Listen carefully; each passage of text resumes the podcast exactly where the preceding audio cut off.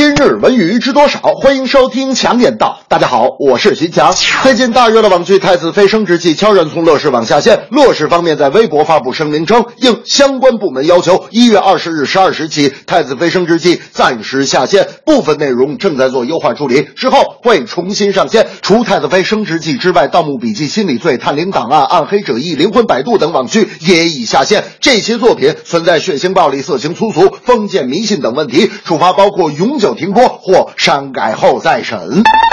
由于近两年网剧市场发展迅猛，这也导致网剧质量参差不齐，画面尺度过大是目前网剧的主要问题。业内人士无不呼吁严管网剧内容，否则不但会给创作人员带来很大的困惑，更会对市场造成紊乱。因此，网剧必须提高制作门槛。我觉得你可以靠低俗和猥琐赢得点击率，但你却对这个社会起不到一丝积极的影响。制作公司若想获得市场，不能只靠尺度较大的剧情和博人眼球的画面。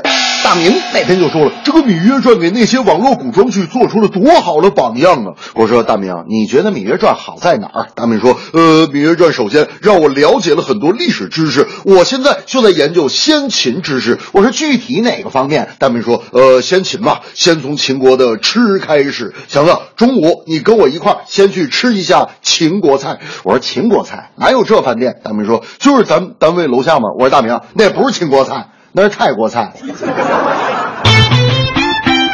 新华社消息，西班牙足球劲旅皇家西班牙人俱乐部近日发布公告称，中国创业板上市公司星辉互动娱乐股份有限公司董事长陈彦生和他的团队正式接手该俱乐部董事会。据悉，互动娱乐公司已经收购西班牙人俱乐部百分之五十四的股份，成为该俱乐部最大的股东。此后，西班牙人俱乐部原董事会发布公告，表示原董事会所有成员将辞去在董事会里的职务。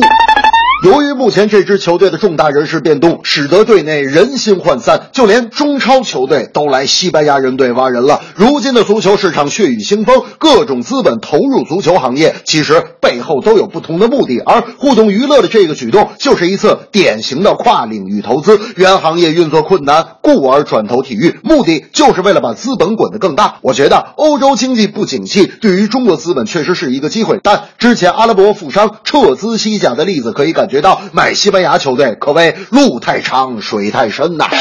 大明那天打电话的时候说：“哥们儿啊，咱们现在要搞资本运作，是不是？咱们首先呢，最起码去买下一支英格兰甲级联赛球队——诺丁汉森林。谈不拢，咱们可以去谈维冈竞技。哎，咱们现在要走这个波索家族路线。”我说：“大明，没看出来啊，你现在也是花钱搞体育的人，你还上什么班啊？”大明说：“是强子，我是不能上班了，我我得请半天假，我下午我得忙点事儿去。”我说：“你去哪儿？”大明说：“我去网吧呀。”我说你去网吧怎么谈生意？大明说啥生意啊？我们玩的是足球经理游戏。